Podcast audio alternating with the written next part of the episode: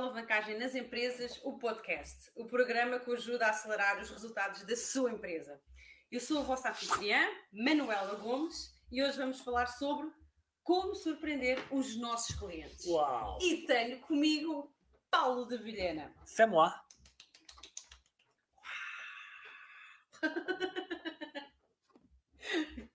Ora, muito bem-vindos. Exatamente. Isso aqui é chuvinha da boa. É confete. Confete. Muito bem-vindos a todos, muito bem-vindos a mais um episódio do nosso podcast. E hoje não temos nenhum serviço por fazer, então vamos diretos ao tema, não é? É, não estamos, não estamos a vender nada. Vamos dar uma, uma, uma, paradinha, uma paradinha aí nas vendas. Ora, hoje o tema, como surpreender os nossos clientes, tem a ver com eh, um dos tópicos que nós falamos. Aliás, eu creio que já falaste até inclusivamente aqui em alguns diretos, mas eu achei que poderia ser interessante nós aprofundarmos este tema. Um, e porquê a importância dele? Eu, eu acredito que normalmente os empresários têm a noção de que surpreendendo os seus clientes uh, poderão fazer mais dinheiro, mas eu acredito que eles se calhar não têm a noção de quanto mais é que eles podem uh, fazer ou ganhar surpreendendo os seus clientes. Um, eu, eu não tenho assim tão claro que a esmagadora maioria dos empresários, nomeadamente nas PME, um, tenham uma noção clara e exata uh, da importância de vou inventar aqui uma palavra em português de sobreentregar, não é? O over-deliver da, dos anglo-saxónicos, de sobreentregar, de, de entregar sempre francamente mais valor do que aquilo que, que, que nós cobramos. Um, de, aquilo que eu costumo dizer é que na, na economia do século XX um, a concorrência era muito mais reduzida, os termos de comparação eram muito menores e, de alguma forma, nós podíamos uh, sobreviver e podíamos até, quem sabe, prosperar com clientes satisfeitos. Um, hoje, um cliente satisfeito já não nos referencia a ninguém. Hoje, um cliente satisfeito simplesmente acha que teve o mínimo a que a, a, que tem direito e que as suas expectativas uh, uh, estavam posicionadas. Hoje, o único cliente que nos vai referenciar é um cliente deliciado. É um cliente que teve muito mais do que. Teve muito mais em valor, teve muito mais em benefícios, teve muito mais em emoções do que aquilo que ele sente porque tenha pago. Ou que estava à espera, não é? Aliás, sim, eu, eu, eu costumo dizer que todos nós transacionamos valor económico. E a forma como eu vejo o valor económico é uma relação entre os benefícios que o cliente leva consigo e o preço que pagou sobre esses benefícios. Sendo que é importante que, portanto, é B sobre P. É importante que B seja maior que P.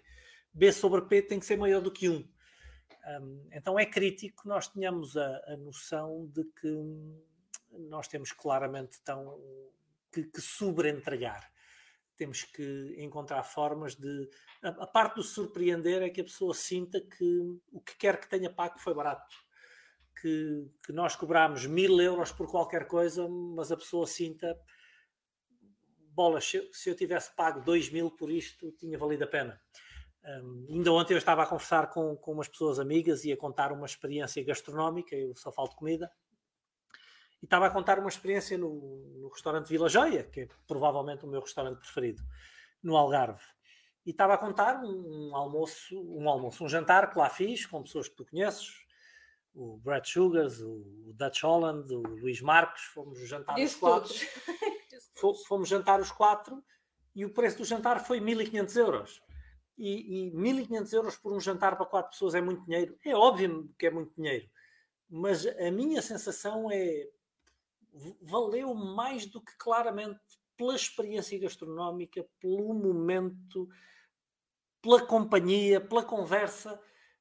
Os 1500 euros que custou aquele jantar eu, eu pagá-los-ia às vezes que fosse preciso, porque a experiência valeu muito mais do que os 1.500 Será que podes euros. aprofundar a experiência? Porque tu já contaste, já me contaste essa história e eu acho que era interessante as pessoas saberem porque quando tu dizes que é diferente, não é? Uh, será que podes aprofundar um bocadinho mais? Porque eu lembro de me já me teres contado essa história e deste mais por é, Eu, eu acho, do, eu acho mais do que ser diferente é ser diferenciado. E eu, eu, se calhar, nem te vou dar detalhes desse jantar especificamente, porque é um restaurante onde eu já fui outras vezes e, e, dá para juntar aqui uma série de detalhes daquilo, daquilo que torna uma experiência no restaurante Vila Joia uma experiência inesquecível.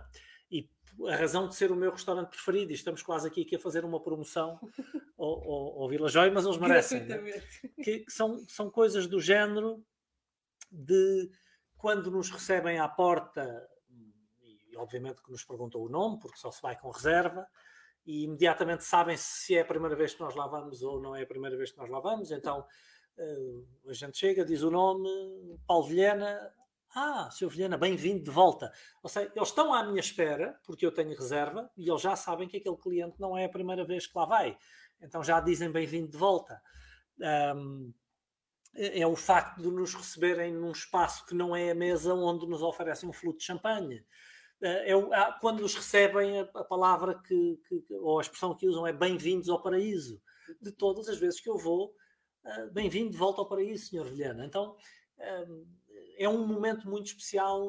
De cada vez que vem à mesa, tratam-nos pelo nome. É, é, um cuidado de vir à mesa e tratar pelo nome. E, eu, e, uma das experiências que eu tenho engraçadas lá, porque eu compreendo que, imaginem, eu, todas as vezes que lá fui está a sala cheia, não há lugares livres. Uh, e não é fácil marcar a mesa para, para, o dia que nós queremos, pelo menos sem o fazer com alguma antecedência. Um, e eu imagino que eles tenham uma nota de quando se dirigem à mesa e que aquela mesa é a mesa da família Vilhana ou do senhor Vilhana e que saibam os nomes quando, quando se dirigem à mesa.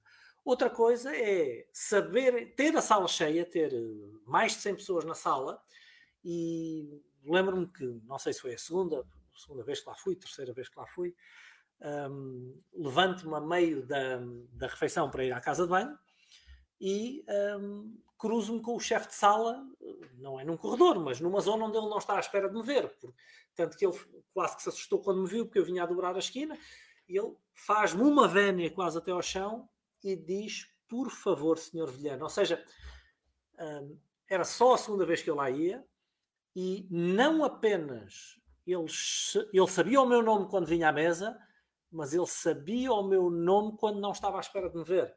Então, isto são detalhes que não há nenhuma pessoa que não repare. Isto são detalhes que nos fazem sentir com uma importância, uma importância e com um impacto emocional de ali estar absolutamente um, incrível, diferenciado, verdadeiramente diferenciado. Então, eu acho que é nestas pequenas coisas que nós tentamos, que nós podemos levar valor. E, quando, quando nós temos, quando nós fazemos os podcasts, os diretos, os cursos, tudo, não há vez absolutamente nenhuma em que uh, não tenha perguntas, comentários aqui no, no, podcast em que as pessoas dizem e numa indústria em que é só pelo preço. Pessoal, não há isso numa indústria em que é só pelo preço. Há indústrias mais sensíveis ao preço que outras. Mas não há isso de que é só pelo preço. Nós temos é que aprender a agregar benefícios à nossa proposta de valor que diminuam a sensibilidade ao preço. E às vezes é importante as pessoas prestarem atenção à palavra. O preço nunca é absolutamente inócuo. Há uma sensibilidade ao preço, que pode ser maior ou menor. E é maior para umas pessoas e menor para outras. E é maior numas indústrias e menor para outras. Há uma curva de sensibilidade ao preço. Um, e, e essa curva é inquestionável. Agora, como é que eu baixo essa curva de sensibilidade ao preço? Como é que eu, como é que eu faço com que essa equação seja mais favorável a, a, a mim, empresário, a quem vende? Adicionando benefícios pelo valor que eu cobro, pelo preço que eu cobro. Adicionando mais benefícios pelo preço que eu cobro. E uma parte dos benefícios, e é isto que às vezes as pessoas não entendem, não são benefícios racionais. Se calhar a parte mais importante do benefício são. não é racional, é emocional. É quando eu chego ao restaurante onde eu sei que não me conhecem mas tenha o cuidado de dizer bem-vindo de volta, bem-vindo de volta ao paraíso. Uhum. É ter o cuidado. E eu nem sou grande apreciador de champanhe, mas ser recebido numa zona onde me oferecem um flute de champanhe da mais alta qualidade. É, Sim, virem é champanhe, mesa... não é espumante, não é? é champanhe. E há espumantes muito bons. Hoje em dia já nem sequer é tanto essa coisa, mas, mas é, é um bom espumante, um bom champanhe francês. E, e, e virem à mesa e terem o cuidado de me tratar pelo nome. E quando eu me cruzo com o chefe de sala no corredor, ele volta a tratar-me pelo nome. Boas, quanto é que isto vale, não é? Tudo isto é emocional, tudo isto não aumenta a experiência do palato, não aumenta a experiência gastronómica, aumenta a experiência emocional à volta daquilo que nós estamos a fazer. Então, uma parte muito importante e, e, que cada vez menos as pessoas podem desprezar é esta questão emocional, que é absolutamente crítica. É? Claro. E como é que uma. Imagina uma empresa, eh, temos aqui várias pessoas de várias empresas, de indústrias diferentes, tal e qual como disseste. Como é que a pessoa pode então começar a olhar para a empresa, olhar para o que faz e adicionar esse elemento, por exemplo, de tratamento diferenciado? Existem algumas sugestões que tu poderias dar para. Eu acho que isto tem muito a ver com a cultura da empresa, que tem muito a ver com a personalidade do empresário. Mas, de alguma forma, é desenvolvermos uma, um cuidado e uma preocupação pelo bem receber, por, porque uh, os restaurantes têm, e usando o exemplo dos restaurantes outra vez, têm mais esse cuidado porque, de alguma maneira, habituam-se a receber as pessoas em sua casa. Então, como organizam um evento, como organizam uma experiência que às vezes é uma experiência familiar, às vezes fazem parte de uma experiência amorosa, ou o que for, eles preocupam-se mais com isto. Mas a verdade é que em qualquer negócio nós podemos desenvolver a perspectiva e o hábito de estar a cuidar do nosso cliente, de, de lhe proporcionar um momento emocionalmente gratificante, de, de o cuidar, de lhe dar mais de, do que de usar o nome dele, Quantas vezes a gente vai a uma loja e, e a pessoa em nenhum momento se preocupa em tratar-nos pelo nome? Não, não, e, é. e, às vezes conhece-nos e não, e não tem a preocupação de nos tratar pelo nome. Hum, é, são questões de cuidado, não tem a preocupação de sorrir, não tem uh, a preocupação de ser verdadeiramente simpático, não, de, de, ser verdadeiramente agradável, não tem a preocupação de construir uma relação connosco está simplesmente a atender-nos. A despachar-nos. É, não a atender-nos, é totalmente diferente. Então o que é que vai ser hoje? De que, então, Paulo, como é que está? Tem passado bem? E a como família? é que está a família? Como é que está o, sei lá, a Manuela com quem costuma vir? Manuela hoje não veio e são coisas que nos dá logo a noção, são coisas do dia a dia, são coisas que nós fazemos pelos nossos amigos. Exatamente. E, e, e nos, ainda um, um grande amigo meu ligou-me agora quando eu vinha a caminho para me falar de um, de um, de um assunto até relacionado com o trabalho, uh, mas eu, eu, não nos vemos há alguns anos, por acaso, um, alguns, dois ou três, mas, mas em determinadas fases da nossa vida fomos muito próximos. Eu sou pai de uma das filhas dele um, e, e, ele ligou-me para, para, falar de um assunto perfeitamente objetivo de trabalho, mas quais são as, as, as perguntas que eu lhe faço logo? Como é que está a tua mulher? Como é que estão as crianças? Como é que está a minha afilhada? como é que estás tu no trabalho? Como é que está a empresa? Ele até é piloto da TAP e, e, e, a TAP está a passar por estes downsizings agressivos, já há colaboradores que estão a passar mal, a perder o emprego. Como é que estás tu? Tu tens voado, não tens voado? No caso dele está tudo bem. Epá, fico muito contente de saber que estás tudo bem. Então, são coisas que eu quero mesmo saber. Não, não, não, não, eu não faço isto sequer para cumprir um guião, não faço isto sequer. Não, eu quero saber se eles estão bem. Porquê? Porque eu gosto deles, são meus amigos, são, são pessoas de quem eu cuido. Então, como é que tu estás? Estás bem? Como é que estão as coisas lá na TAP? Estão bem? Uh, ai, tu não estás a ser apanhado, é pá, ótimo, fico muito contente com isso. E como é que está a tua mulher? E como é que não vou dizer aqui o nome, não, mas, mas como é que eu trato pelo nome? Como é que está a fulana? Como é que está, como é que está a minha afilhada? Como é que estão as outras crianças? Pá, como é que estão vocês? É a minha maior preocupação, nem sequer é o que ele me vai falar de trabalho ou não, é como é que vocês estão. E, e nas empresas, porquê é que há de ser diferente? Porque uhum volto a dizer, nós, nós temos que entender que uma parte do cuidado é um cuidado emocional é a pessoa sentir que nós lhe damos importância.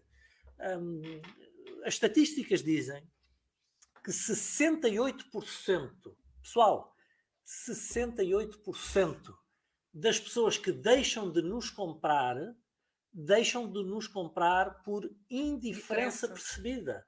Ou seja, a pessoa acha que nós não estamos nas tintas para ela. Exatamente. Porquê é que parou de comprar? É porque acho que eles não me ligam nenhuma. Exatamente.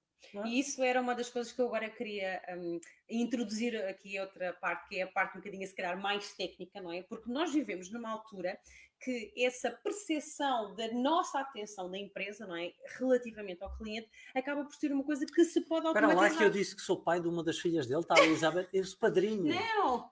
Não. Eu sou pai de uma das A Elizabeth é que está a dizer, eu sou pai. Porque eu se calhar enganei-me e disse que era pai de uma das filhas dele. Não, pessoal, não sou pai, não. Bolas, não, não, não quero problemas na minha vida. Não me metam nisso. Não, não, sou padrinho de uma das filhas dele. É verdade, padrinho é ser pai. Pelo é, é, pronto. é por aí. Desculpem, desculpem. Não, não sou, não sou, não sou. A parte técnica, como eu estava a dizer, hoje em dia acaba por ser, nessa tal percepção de atenção para o cliente, acaba por ser hoje mais fácil de se fazer do que. O Helder diz que eu disse, disse, disse, está gravado, mas, mas, mas, mas, não é verdade, menti. Descuidei-me, enganei-me. Nossa, que barraca, que vergonha. Ah pá, às vezes acontece. Às vezes acontece. Isto é em direto. Claro. Se fosse, fosse... A gente depois corta na gravação. Vai dar é um trabalhinho, vou ter que repetir novamente a pergunta, então.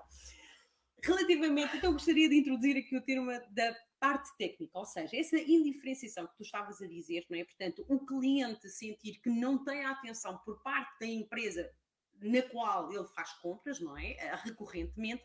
Hoje em dia, e pela questão da internet, de ferramentas que nós temos à nossa disposição, acaba por ser também uma coisa muito mais fácil de o fazer. Ou seja. Ou não! Se, se Ou não. fizerem.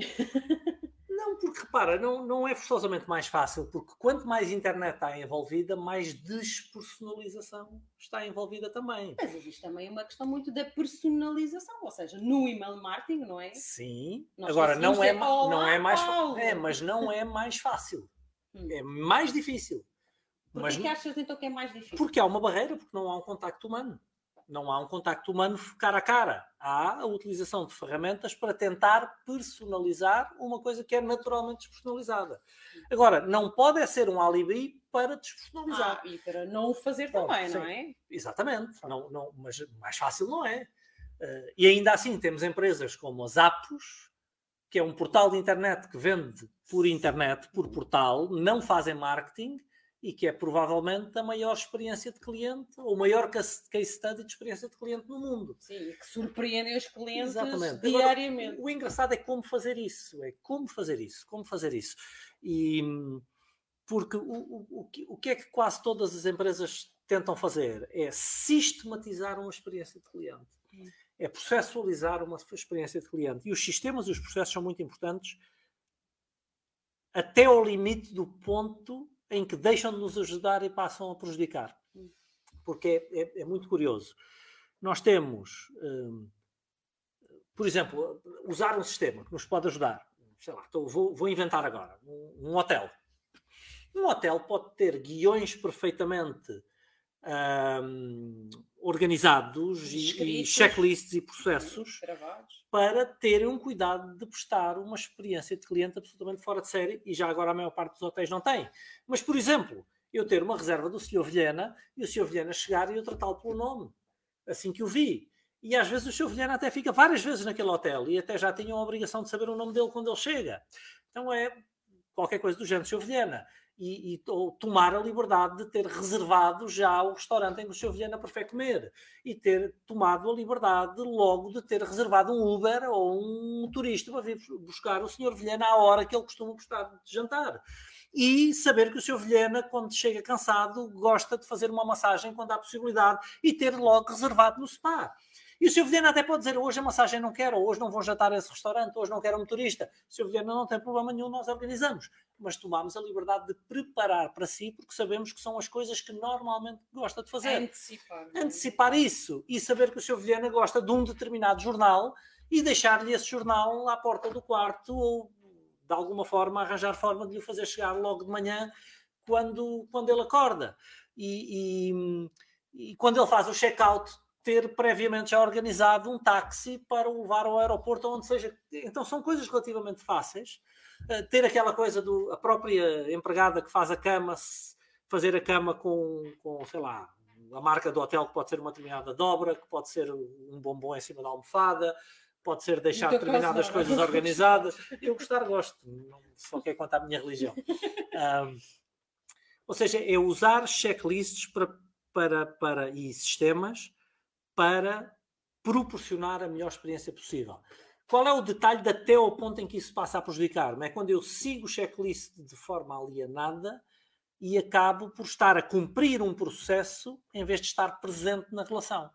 Que é aquela coisa que nós sabemos do fulano que tem um guião, que até, sei lá, eu lembro-me de um fulano com quem eu trabalhei, uh, presidente de um banco com quem eu trabalhei, epá, que aquilo me fazia muita confusão, porque quando íamos, uh, havia aqueles encontros importantes com os clientes, os clientes multimilionários, e ele lá ia fazer aquele papel dele, era, e ele até relevava a coisa estudada, até sabia quem era a pessoa. Aliás, uma coisa que eu estranhei, pá, que achei incrível, no dia em que fui trabalhar para esse banco, é que nessa semana houve um jantar onde me receberam, fazia parte também de outras coisas que o banco estava a fazer, mas receberam-me nesse jantar.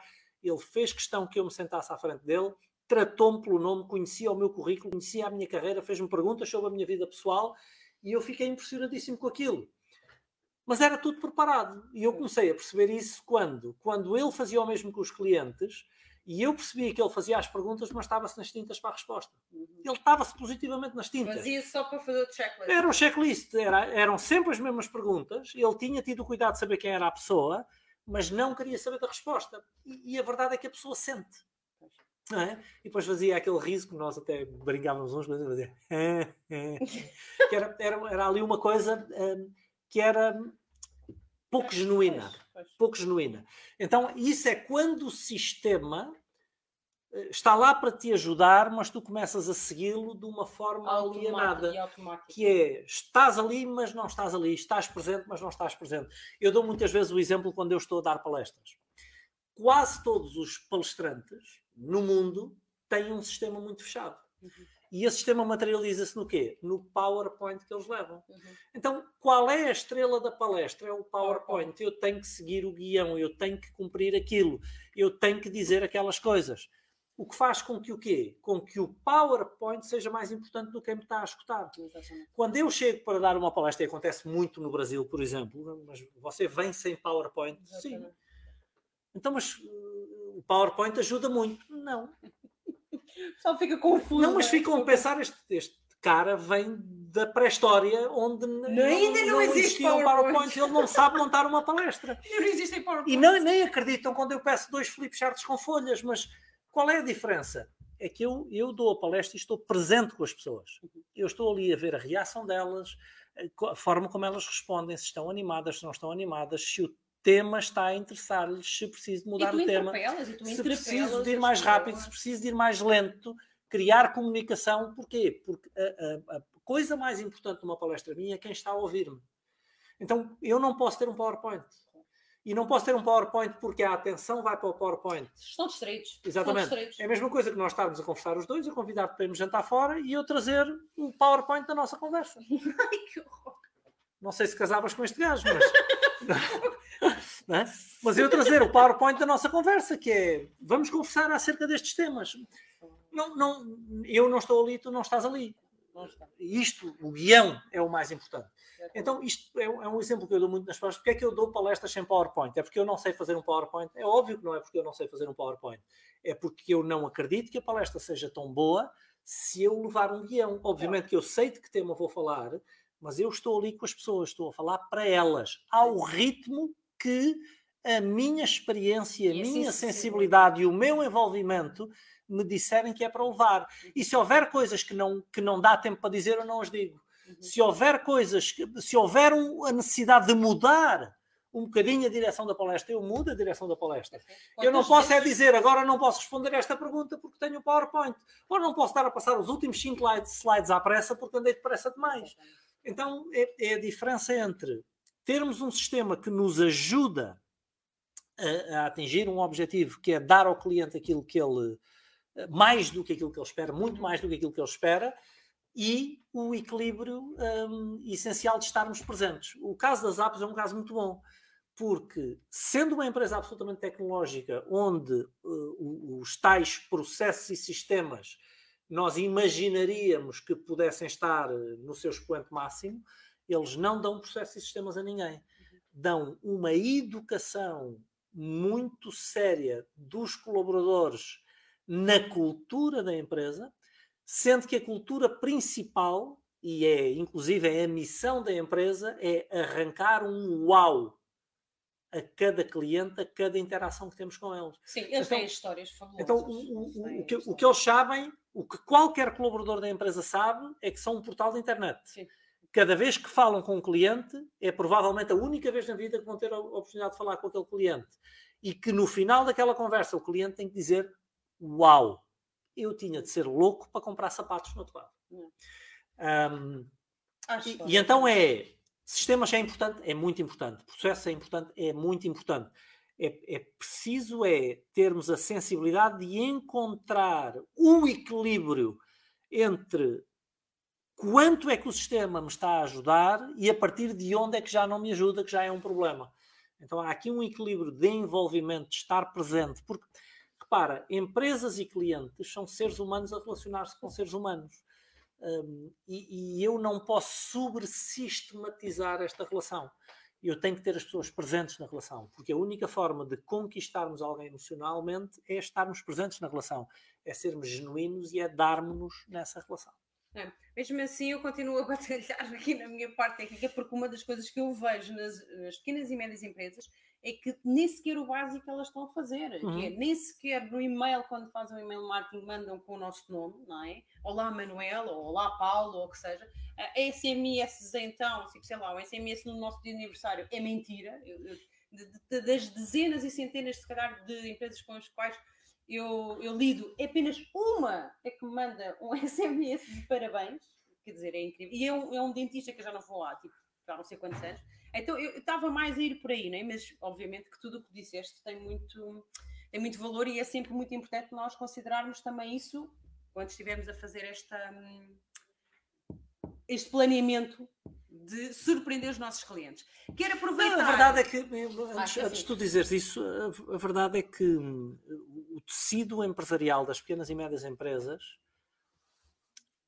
ainda está parado na mentalidade do século XX. Um, uhum. E, é, e, esta é uma das coisas que é, é, muito importante nós termos noção, é que o mundo mudou muito, muito nos últimos 25 eh, anos. Uh, mudou, prova provavelmente mudou mais nos últimos 25 anos do que tinha mudado em toda a história da humanidade. Nós saímos de um mundo totalmente analógico para um mundo totalmente digital. E não foi só quanto mudou, foi a velocidade da mudança, que é uma velocidade crescente, ou seja, uma velocidade exponencial. Quer dizer que vai continuar a aumentar no futuro. E, e, e eu vejo uma parte importante do tecido empresarial, e, e não estou só a falar do uso da tecnologia, mas a mentalidade ainda é uma mentalidade de um mundo onde a concorrência era muito menor. E, e, depois temos a, a, os taxistas a queixarem-se dos Ubers, os, sei lá, os hotéis a queixarem-se dos bookings. Os, por, porquê? Porque as pessoas ficaram cristalizadas numa forma diferente de fazer as coisas e não se adaptaram para as necessidades do cliente do século XXI. E para e uma parte das necessidades não é uma necessidade racional, é uma necessidade emocional. Puramente emocional. Nós vivemos numa economia de experiência e transformação. Ou seja, eu já não quero apenas as minhas necessidades objetivas e racionais satisfeitas. Eu quero histórias para contar. Eu quero momentos. Eu quero uaus. É, é a experiência da Disney. É a experiência do Vila Joia, que, que, não tem que ser só no Vila Joia. Uma das histórias que eu conto muito, até nas minhas palestras, é numa cervejaria perfeitamente normal, uh, virem à mesa fazer o crepe flambé. O, ah, sim, sim. Epá, é, é, para mim não é nada de incrível, porque, porque já vou fazer 50 anos, mas quando. Amanhã, amanhã, quando... lembrem-se, podem mandar os parabéns ao Paulo, é amanhã, 50 anos. Quando ia com os meus filhos, eles eram pequeninos, ver uh, flamejar o crepe com claro, uma, chama enorme. ver o brilho nos olhos do miúdo, dos miúdos. Oh, e, pá, nós íamos ali para. Não era tanto para eles, era para eu vê-los, assim, para eu ver o brilho nos olhos deles. Claro, era um momento uau para eles, obviamente, mas era dez vezes mais uau para mim de ver os meus filhos naquela, naquele êxtase. E, e, e era uma cervejaria perfeitamente normal, mas tinha o cuidado de ter pequenos momentos uau, numa, nomeadamente levar o resto à mesa para flamejar um crepe Suzette. Uau! Já ninguém faz isso. Pois, exatamente. E por acaso é muito interessante estás a dizer isso, e nós que somos pais, eh, nós temos realmente essa experiência E é muito interessante aprofundando ainda, ainda isso. Eu ontem fui ao Corte Inglês e levei o meu filho, estava a fazer umas compras e tinha mesmo que ir ao Corte Inglês. E o que foi muito interessante, eu cheguei ali à parte da papelaria para fazer umas compras e de repente o miúdo passa em frente onde tem as, as canetas da par, não é? A caneta da par que se diz, é fountain pen em, inglês, mas eu não sabia como é que se diz, caneta da par. E ele olhou para aquilo e disse, que engraçado, eu gostava de experimentar. A vendedora que estava mesmo lá ao lado, quer experimentar, meu menino? Anda cá, pegou nele literalmente na mão e ele foi experimentar. E o miúdo a experimentar aquilo, né? ela explicou como é que se pegava, como é que não se pegava, e ele experimentou e ele estava realmente derretido. Borrou aquilo tudo? Exatamente, quase que ia dando cabo da caneta e eu pensar, ai meu Deus, se ele me dá cabo disto, tenho de pagar. Mas a senhora, muito tranquilamente ali, então foi uma experiência claro, comprei a caneta, não é? Levei a caneta. Ah, compraste? que é isto? Que é isto? Não, mas é porque eu também sou uma apreciadora de, e eu própria também tenho uma caneta, aliás, tenho várias canetas, não é só uma caneta, e, e comprei-lhe. Que é isto no fecho do, do animal de estimação. Não, exatamente. Mas, pronto, mas esta questão de nós. Mas tu também compraste a, a, a sobremesa para os teus miúdos, foi ou não foi? Sim. exatamente. Mas esta questão emocional, por exemplo, para quem tem filhos, é absolutamente inacreditável, quer dizer, não, não tem nada que saber. É, é, estamos numa economia em que é isso que as pessoas querem. Querem história, é a vaca púrpura, é ter exatamente. histórias para contar. O exatamente. É, é ter histórias para contar, é de às pessoas uma oportunidade delas falarem sobre vocês. De... E, aliás, é? foi isso que eu acabei de fazer agora, não é? Exatamente. Senão... Bem, então vocês, estamos... vocês reparem uma coisa: nós já falámos aqui do restaurante Vila Joia, já falámos aqui do, do das Apos, agora falámos do El Corte Inglês. Estamos a falar do quê? de empresas que nos deram histórias para contar. Exatamente. Já falámos da Disney, já e falámos da Uber Eats e do, do, Uber e dessas coisas todas. Bem, nós estamos aqui um bocadinho, já passou mais de metade do nosso podcast, mas nós queremos relembrar, tá bem? Vocês sabem que é uma das nossas regras. Vocês podem mandar eh, perguntas. Vou-vos pedir encarecidamente que sejam perguntas sobre este tema, tá bem? Para que de alguma forma uh, o nosso podcast fique mais rico. Exatamente, zero. A gente ignora-vos, pronto, basicamente é isso. E hum, sobre este tema, para quê? Para enriquecer ainda mais o nosso podcast com as vossas experiências, as vossas perguntas e as vossas dúvidas. Não conseguimos uh, prometer que respondemos a todas, está bem? Mas vamos uh, escolhendo depois também aqui uh, algumas então para responder, está bem? Um, Deixa-me já ver. Olha que engraçado, o, o, o Helder ainda há pouco estava a falar que infelizmente ainda há muito quem pensa que a falta de genuinidade não é topada ah, pelo não. cliente. Nós cheiramos a légua, não? nós sabemos quando alguém está a ser genuíno ou não. não? É, exatamente, exatamente. Um, o Rafael também comentou que tudo o que irás dizer para o seu público deve estar mentalizado e ela deve fluir de acordo com o andamento. Uma palestra deve ser orgânica.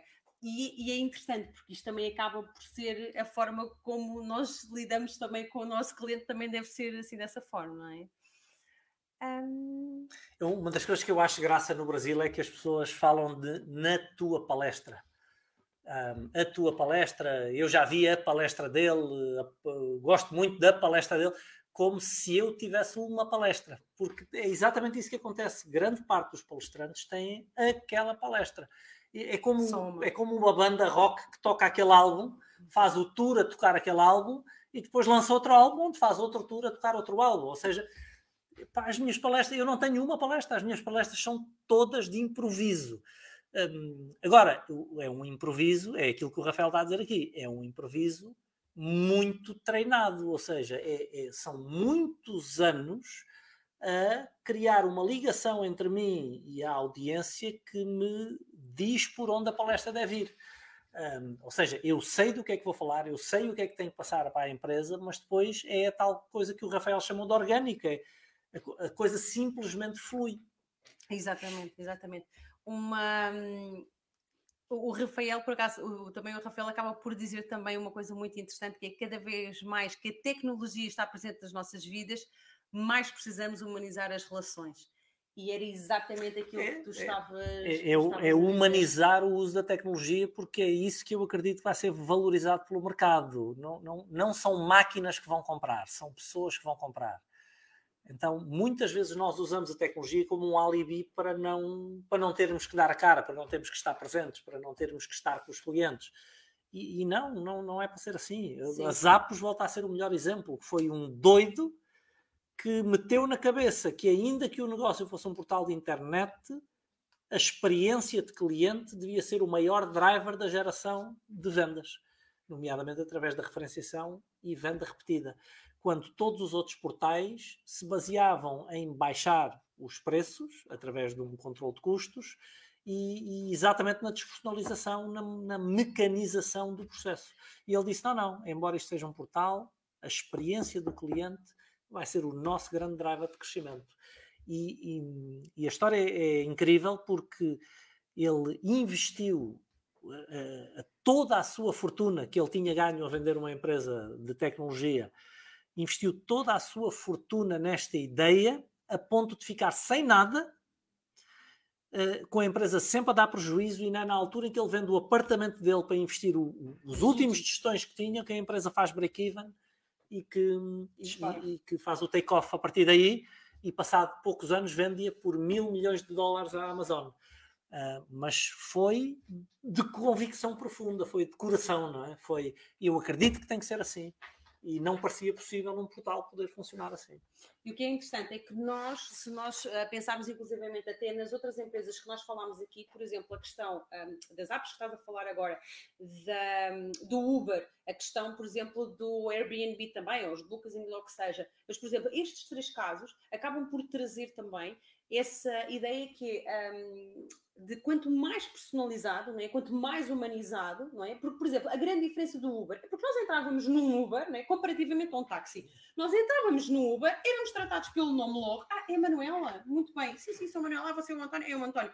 Um, quer água? como é que está o ar-condicionado? A música agrada-lhe? Uh, uh, quer que eu feche a janela? Quer que eu abra a janela? Olha, tem uns repousadinhos, uh, tem uma revistinha para ler. O carro está limpo?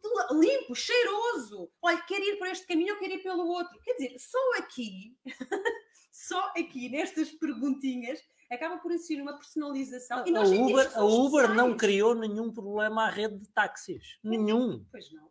É a, a Uber só resolveu um problema aos consumidores epá, que não encontravam no funcionamento normal da rede de táxis a satisfação dos seus desejos e necessidades. Exatamente. Uh, antes, pelo contrário, eu tive vários casos de ser maltratado pelo taxista. vários casos. Eu também. Uh, nós temos. De, de, nós de, temos serem, de serem verdadeiramente indelicados porque se achavam nesse direito. Um, e, portanto, é, é, é são, são, casos óbvios de satisfação, de procura da satisfação dos desejos dos clientes. Exatamente. Aqui está, por exemplo, outro comentário agora pelo Henrique, a dizer que um valor acrescentado e experiência dada pelo Paulo de Vilhena é exatamente o à vontade e o improviso treinado. Eu gostei desta parte do improviso treinado. Isso é que cativa e acaba por ser, acaba por ser, bem, quem te vê nas, nas palestras, não é?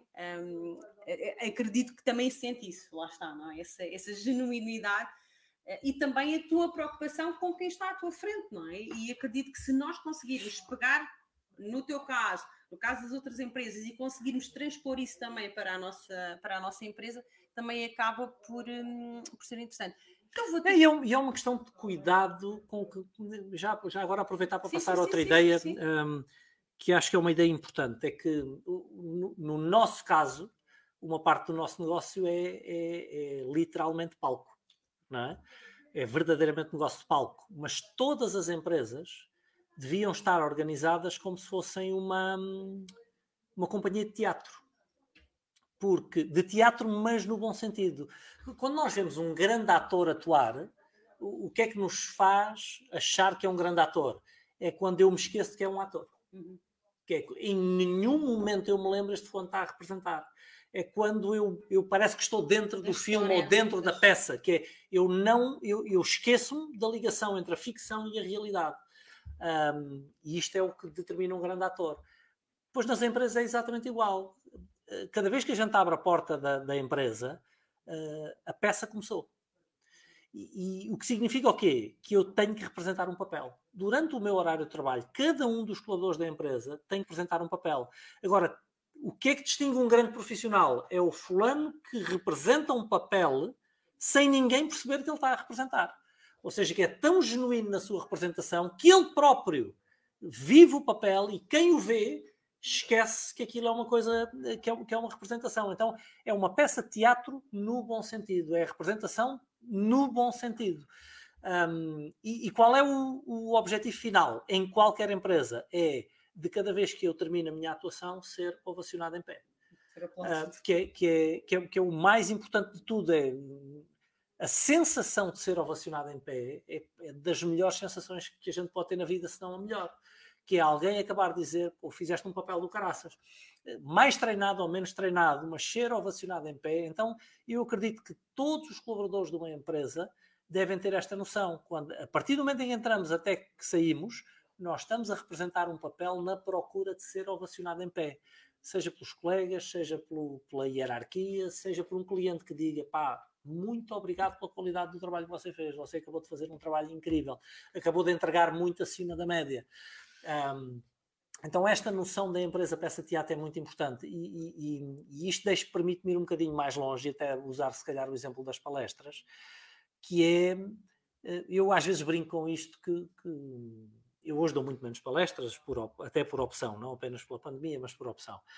Um, que é, eu muitas vezes brincava que o meu papel é o papel do palhaço. É, quando, nós, quando eu subo ao palco, uh, e era todos os dias durante 10 anos, quando eu subo ao palco, ninguém quer saber se a minha vida está bem ou mal. Ninguém quer saber se eu sofro ou não de amor, ninguém quer saber se eu estou com saúde ou estou doente, ninguém quer saber se eu tenho dinheiro na conta bancária ou se estou falido. Pá, ninguém quer saber. E, e, eu, como qualquer outra pessoa, porque às vezes a gente pá, olha para determinadas figuras e imagina que a vida delas é idealiza, não é? idealiza, idealiza uma determinada vida porque as vemos como referências disto ou daquilo ou daquilo outro. Mas a vida de qualquer pessoa é igual. Toda a gente tem problemas, toda a gente tem problemas sentimentais, emocionais, eh, Saúde, financeiros. E, e, e, ter problemas financeiros não quer dizer que a pessoa seja pobre. Muitas vezes é o fulano mais rico que tem um grande problema financeiro onde ele vai perder mais um milhão, ou dois, ou três, ou dez, ou cem. Tem um problema financeiro gravíssimo. Aliás, os ricos têm problemas financeiros muito mais graves do que os pobres. Uh, e sim, é isso que eu estou a dizer. Muito mais sérios. Não, não, não, não vão passar privação de alimento mas o problema tem, uma, tem complexidades diferentes. E maior escala. É? Também adoecemos, também. Então, ninguém sabe a situação em que está a minha vida. E eu dei palestras quase diariamente durante 10 anos, algumas delas em momentos de sofrimento profundo. Agora, quando eu subo ao palco, eu não tenho o direito que nenhuma das pessoas que me está a ver perceba que eu estou a passar uma fase menos boa uhum. na minha vida, porque a pessoa pagou para estar ali. Ela não quer saber se eu estou a sofrer ou não. Então eu posso estar, desculpem o exagero, mas posso estar a chorar no minuto que, que subo ao palco, quando entrei as lágrimas vão limpas, e posso sair de lá a chorar outra vez, mas ninguém viu enquanto eu lá tive. Eu não tenho o direito de estar a passar uma má sensação a ninguém. E porquê que eu estou a falar nisto? Não, não é de mim que eu estou a falar, é do exemplo das empresas é que é de todos nós. Todos nós, quando estamos na empresa, os meus colegas não têm culpa que eu esteja a passar um momento difícil na vida. Os, os meus clientes não têm culpa que eu esteja a passar um momento difícil na vida. Então, quando eu estou ali, eu estou a representar um papel. Voltando a lembrar de que o melhor ator é aquele que representa genuinamente.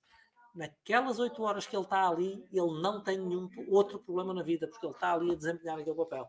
E eu acredito que as empresas devem ser organizadas em torno desta ideia.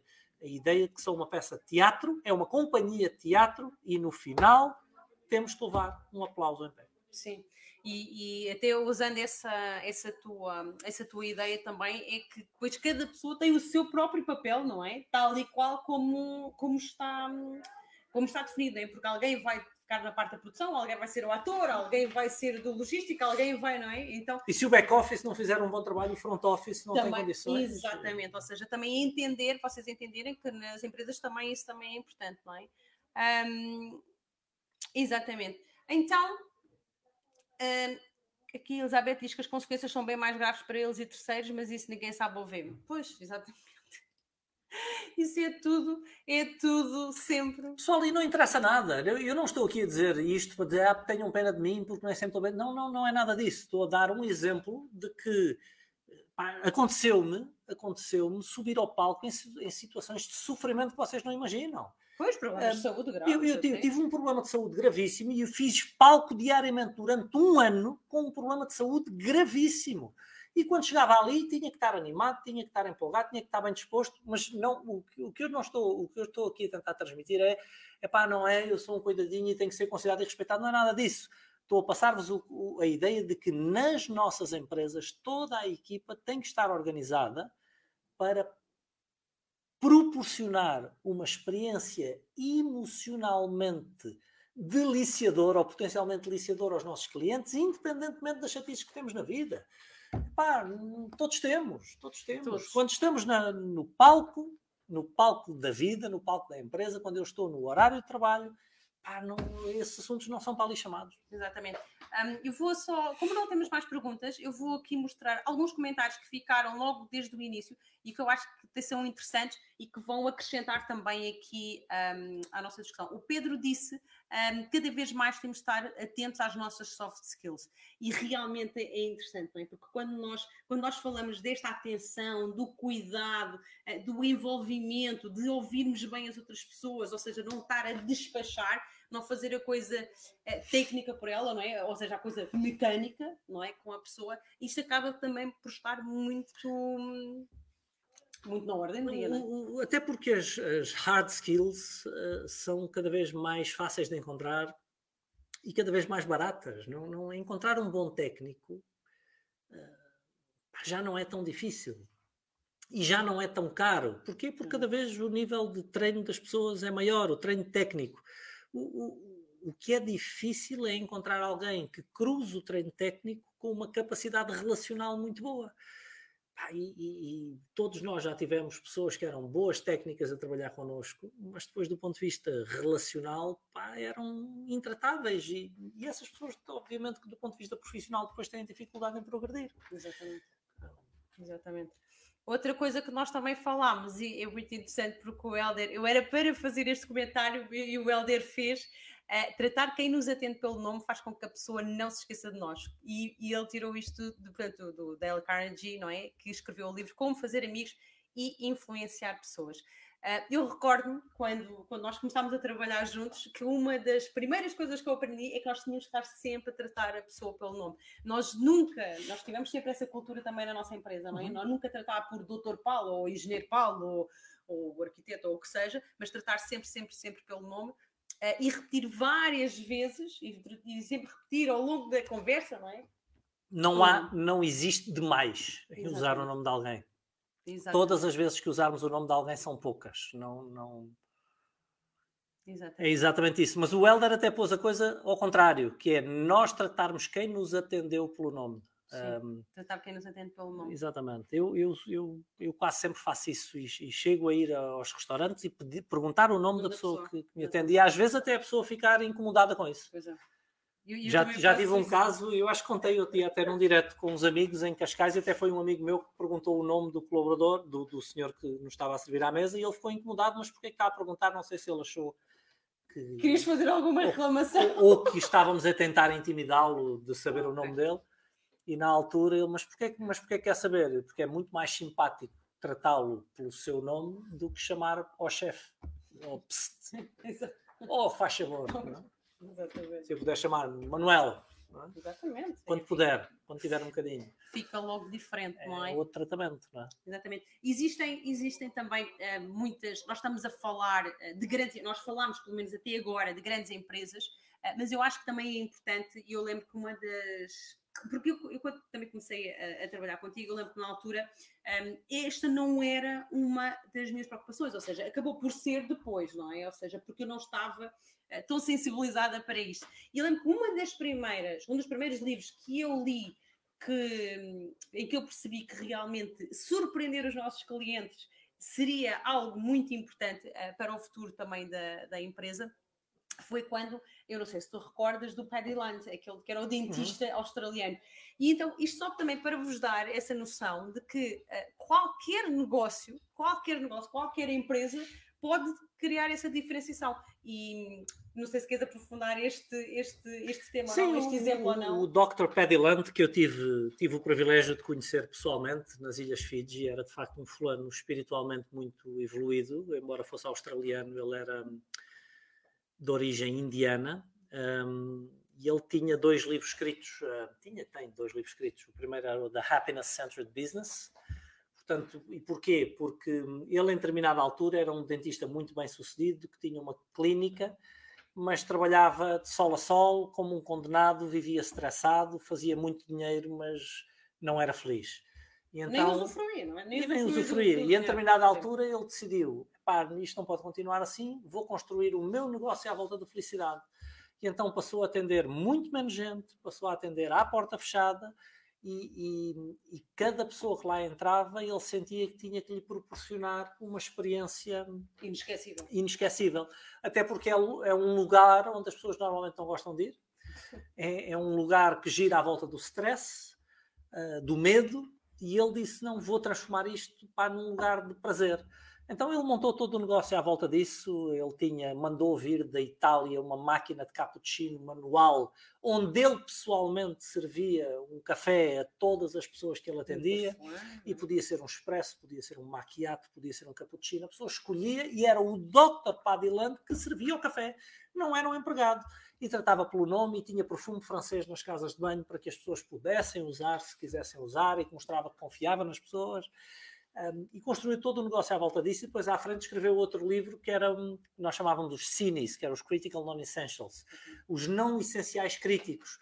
São todas as. O que é surpreender o cliente, o que é o valor acrescentado, é, são os, os não essenciais críticos. É nós colocarmos uma quantidade de benefícios na nossa relação com o cliente que não são essenciais que nós até pensamos, mas eu não vou cobrar por isto, eu não posso pôr perfume francês porque eu não vou cobrar por isto, eu não posso ter a máquina de café XPTO porque eu não vou cobrar por isto, eu não vou servir um maquiato porque eu não vou cobrar por isto. Não, é um não essencial crítico. Porque quando eu coloco este pacote de não essenciais à volta da minha proposta de valor, que não é apenas, no caso dele, o dentista, a broca, um, a pessoa diz, pá, eu quero ir lá mais vezes. Então, se calhar, já vai de seis em seis meses para fazer a revisão com mais tranquilidade, já vai para lá, vai feliz. Uhum. E o que ele dizia é que atendia muito menos pessoas, cobrava uhum. muitíssimo mais caro, ganhava muito mais dinheiro, mas vivia ele e os pacientes dele muito mais felizes. Então, é que eu acho que é crítico que as pessoas entendam isto. É. E, e, acho que nós terminámos muito bem. Eu acabei por não ver ali os comentários no Instagram que estão longe, longe, longe.